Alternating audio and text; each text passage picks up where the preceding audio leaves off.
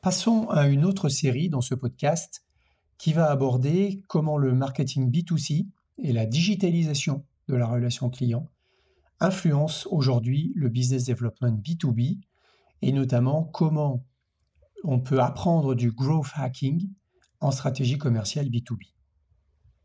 Alors, dans un premier temps, il faut dire qu'une des grandes qualités d'un dirigeant, c'est de pouvoir faire l'hélicoptère, c'est-à-dire d'être capable de prendre de la hauteur et de donner la direction tout en sachant s'investir sur le terrain pour faire, pour montrer l'exemple et comprendre de quoi la réalité est faite. Car le terrain nourrit la stratégie et inversement.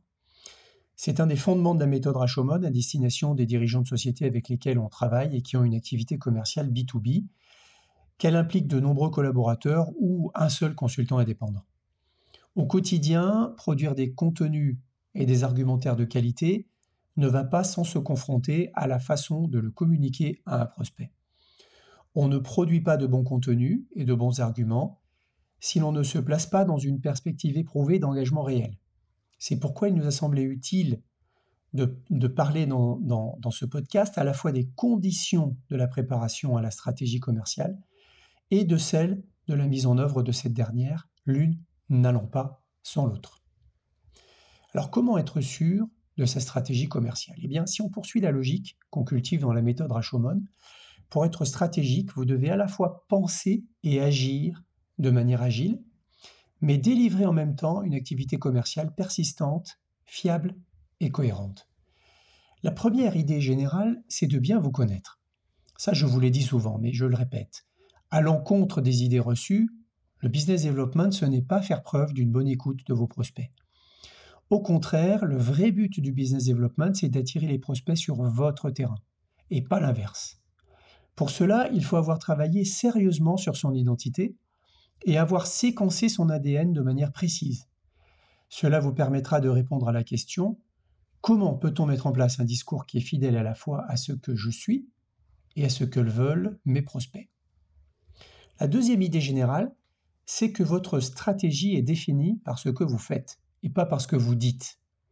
Il y a donc urgence à reconsidérer des outils de planification et les objectifs de croissance à la lumière de votre excellence opérationnelle et des leviers objectifs de la mise en œuvre de votre business development. En bref, comment vous pouvez mieux faire avec ce que vous avez ou comment développer et valoriser votre performance commerciale, éventuellement dans votre organisation si vous êtes en entreprise, telle qu'elle est dans un premier temps, pour la faire évoluer naturellement vers un ensemble d'actions cohérentes et alignées sur la stratégie de départ.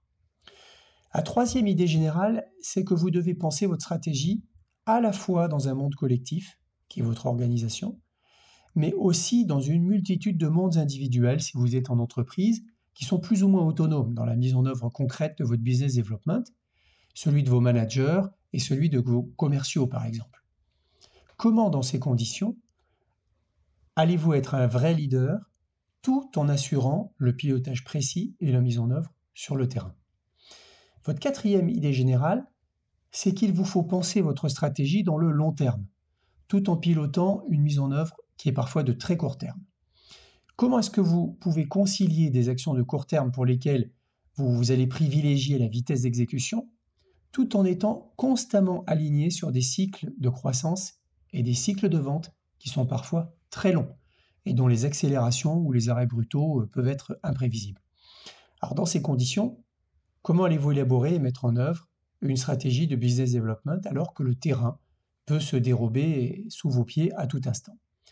On va essayer de définir des lignes directrices qui pourraient vous aider dans cette quête qui est jamais terminée du Saint Graal commercial. Quand on fait du sport ou que l'on pratique les arts martiaux, comme moi, je pratique le karaté, on connaît à la fois les vertus de l'entraînement et la nécessité d'aligner le mental avec le cœur et le corps. Si on transpose cela dans le monde du business development B2B et qu'on essaye de penser un programme d'entraînement dédié au renforcement de la fondation et de la mise en œuvre de la stratégie commerciale, que va-t-on pouvoir proposer?